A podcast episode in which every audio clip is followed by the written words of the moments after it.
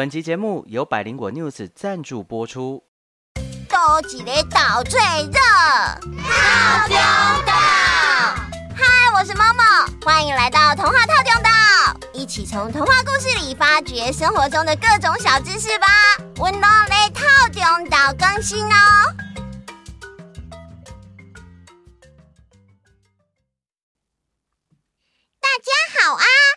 久不见哦，有很久不见吗？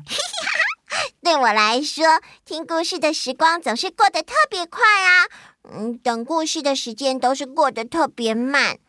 我还记得啊，上次故事人物的路线是从欧洲出发，经过埃及、中东，然后到印度。经过埃及的时候，说到了一个地方的名字，叫做苏伊士运河。嗯，这到底是什么地方啊？感觉好像很常听到哎，这个地方很重要吗？苏伊士运河不是很重要，是非常重要哦。上一次苏伊士运河的新闻，我有很认真看哦。你知道吗？嗯，不过是一条运河被一艘货轮堵住，竟然会害油价涨，货品的航运价格也上涨。而且海上啊，有超过三百艘的货轮在排队要等通过耶。因为苏伊士运河的位置刚好位在欧亚大陆跟非洲大陆的连接处，运河等于是将两个大陆切开。在运河开挖之前，如果想从欧洲坐船到亚洲，船只必须先往南开，绕过非洲大陆最南边的好望角，再往北开开开回亚洲。你又没电了？没有。好，换我说。自从苏伊士运河开航之后，从欧洲英国到亚洲印度的航线，等于是走了直线捷径，省下了百分之四十三，大约七千公里的航程哦。哇，好多哦！所以啦，苏伊士运河就算被堵住，货轮也宁愿在海上等。因为绕一整个非洲大陆啊，增加七千公里的航程，光是这个油钱跟时间的成本，就不知道要增加多少呢。哦，那真的是一条很神奇也超级重要的运河哎！对啊，嗯、是啊。上次我们说到了福尔格先生和百事通在印度坐火车，坐到一半呢、啊，因为火车还没有全线通车。旅客得自己想办法到达下一个火车开车的地方，在找不到其他交通工具的情况下，百事通突然想到了可以坐着大象到下一个车站的好方法。正当他们坐着大象穿越森林时，无意间救下了一位美丽的女子，而这位无家可归的女子就暂时跟着他们一起上路了。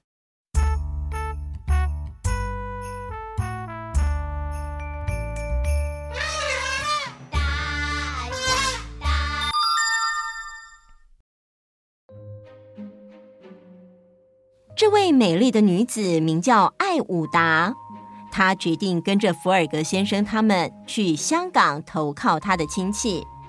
大家一起坐上开往香港的游轮“阳光号”。哎哎哎，大家还记不记得有位追着福尔格跑的费斯警探呢？对呀对呀，他人呢？他不是追着福尔格先生上蒙古号，还跟百事通变成好朋友了吗？他之后是不是跟丢了？哈哈，他没有跟丢啦，因为印度对英国来说也是非常远的，信件的流通还是要花很多时间的。他在印度没有等到拘捕令，没办法直接逮捕福尔格，所以只能默默的继续跟着他们啦。那我想他应该也上了阳光号吧？是没错，费斯警探想。我请警察厅长直接把拘捕令寄到香港吧，这样我就能在香港直接逮捕福尔格。于是所有人都上了仰光号，这艘游轮中间还停靠了新加坡。后来他们在海上遇到了大风浪，船比预定的时间晚了一天才到达香港。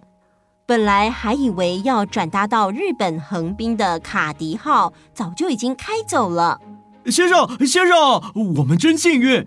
刚刚我问的领航员，卡迪号因为引擎有点问题，所以延后一天开船。呃，他会在明天，也就是十一月六日的清晨五点起航。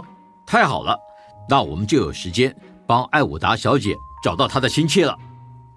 艾武达小姐的亲戚是位很有名的商人，所以福尔格很快就打听到他的亲戚已经搬离到荷兰定居的消息。他直接告诉艾伍达小姐，并且问她：“你打算怎么办呢？”啊。我也不知道，您能给我建议吗？嗯，很简单，到欧洲去。百事通，嗯，在卡迪号多订一个房间。好的，马上去。百事通朝着维多利亚港走去，沿途经过的一切都觉得好新奇哦。他边走边逛，突然他看到了一个熟悉的身影。嗯，那不是费斯先生？奇怪了，他不是在孟买吗？怎么也跑来香港啊？嗯，怎么老跟我们一起啊？感觉怪怪的。嗯，来问问他。哎，费茨先生，啊，怎么在这里碰到你？也太巧了吧？呃，你不会也跟我们一样要去美洲吧？啊啊啊！哎，是啊。嗯，哦，好吧，既然这么巧，那我们一起去订船票吧。于是，他们两个人就一起去买船票，并且听到船公司的人跟他们说，卡迪号的修理工作已经完成，所以会提早在今天晚上八点出发。太好了，我马上去告诉福尔格先生。哎，等等等等等等。反正还有一点时间，我们两个也这么久没有见面了，先喝一杯聊聊嘛。喝一杯，我没找你喝，你反而自己找上我了。嗯，我倒要听听看你怎么说。哎，好啊，呃，还有一点时间，我们就去喝一杯吧。哎呀，糟糕，有不祥的预感。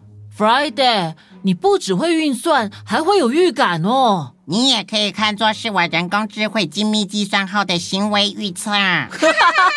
好，好，好，你很厉害，很厉害。Friday 的预感很准哦。费斯就是想要灌醉这位忠心又机灵的管家，让福尔格先生为了找百事通错过卡迪号，在香港多留几天，好等到拘捕令到香港。哎呀，原来坏坏的是费斯警探。但是就警察的立场来说，他是没有错啦。百事通啊，的确真的被灌醉了，而福尔格也为了找百事通而错过了卡迪号。另一班轮船最快会在八天之后才开。费斯松了一口气，他心想，终于可以让福尔格多留几天了。福尔格先生。我们该怎么办呢？别担心，我会在香港警察那里留下一笔足够让百事通回国的旅费。我们两个现在就直接在港口找愿意开到横滨的船吧。费斯警探灌醉百事通后，跑回码头，一直在福尔格附近跟踪偷看的费斯警探，听到福尔格应变的计划之后，真的是又生气又紧张。可恶！难道就要这样让他逃了吗？不行，我一定要跟上去。福尔格先生租了一艘小型帆船，费斯警探赶快乔装旅客，并向福尔格先生说：“他是一样没有坐上卡迪号的旅客，可不可以一起同行？”福尔格先生答应了，费斯警探就这么上了这艘福尔格租的船。并且赶上了时间，在预定的游轮出发之前，到了日本横滨。呃，既然已经到横滨，那我就先不打扰了。我还有事，先告辞了。哎，故事说到这里，好像还缺了一个人，对不对？那我们就回到百事通的身上吧。他被灌酒之后，虽然昏昏沉沉，但却一直想着要去坐船，所以在卡迪号开船之前的最后一刻上了船。上船之后，他就昏睡过去了。醒来过后，也知道了他的主人福尔格先生因为他的关系没坐上船，他好自责哦。而且啊，因为船班的关系，他比福尔格先生他们还要早一天到达横滨呢。为了找到福尔格先生，我要去打工赚旅费。诶，有人在应征马戏团的表演者，我去试试。百事通以前就曾经在马戏团表演过，所以啊，他马上就被录取了。而第二天晚上，百事通在台上表演的时候，往观众席一看，嗯，那不是啊，啊，啊先生，福尔格先生。原来啊，福尔格先生到横滨之后，嗯，搞不好百事通也到了横滨。如果他现在人在横滨，但是身上一块钱也没有，他有可能会到哪里赚钱呢？这个时候，福尔格先生看到了马戏团表演。如果我没猜错，福尔格先生走了进去。哎，找到你了，来，走吧，我们快点去搭船。于是，他们一行人就坐上了开往美国的格兰特将军号游轮啦！耶！终于找回百事通了，也没有小坏坏跟着了。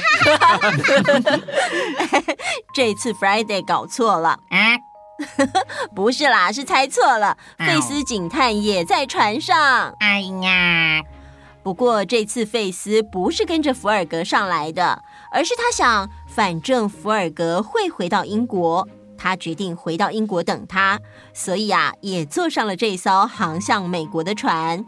哦，哦，这艘船开得又快又稳。